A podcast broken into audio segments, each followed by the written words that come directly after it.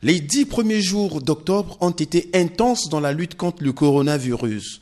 Plus de 880 cas positifs enregistrés dans cette période. Des chiffres qui montrent que la situation devient très inquiétante dans le pays. Dans cette foulée, le journaliste Alphonse Ndongo a perdu sa mère, Françoise Ndongo, 82 ans. Voici son témoignage. La journée d'hier à aujourd'hui, il y a eu huit morts sous nos yeux. Je peux le dire.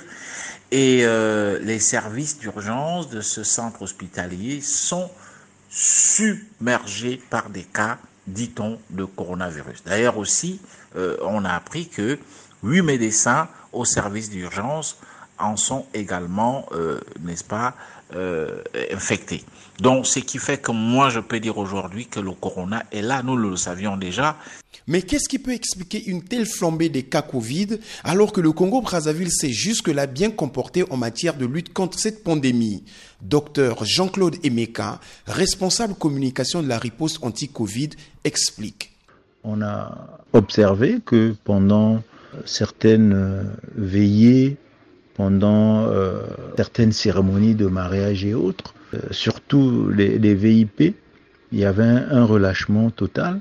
Et ça, ça renforce le déni auprès de la population, euh, ce qui nous a entraîné vers l'augmentation des cas. Les autorités notent que la population ne croit toujours pas à la virulence du virus qui circule au Congo et reste réticente face à la vaccination seulement 4% des 5 millions de Congolais ont pu être vaccinés. Dans les rues de Brazzaville, les avis divergent sur la stratégie du gouvernement et la prise en compte des difficultés que traverse la population. Comment les jeunes ne peuvent pas être réticents quant à se faire vacciner s'il n'y a aucune clarification en interne, si la sensibilisation n'est pas faite de façon conséquente. Lorsqu'ils sont parfois à l'Assemblée nationale, ils enlèvent leur cachiné. On se dit qu'il n'y a pas de maladie. Donc la population aussi, avec la misère et la souffrance, ils boycottent euh, ces vaccinations. Euh.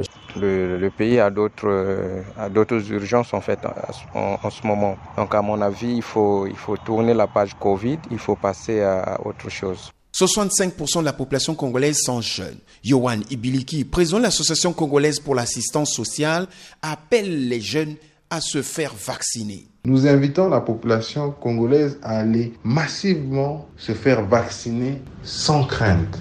Le gouvernement a décidé de suspendre les célébrations de mariage pendant 45 jours. Actuellement, plusieurs évacuations sanitaires d'urgence se font vers la France pour des cas Covid.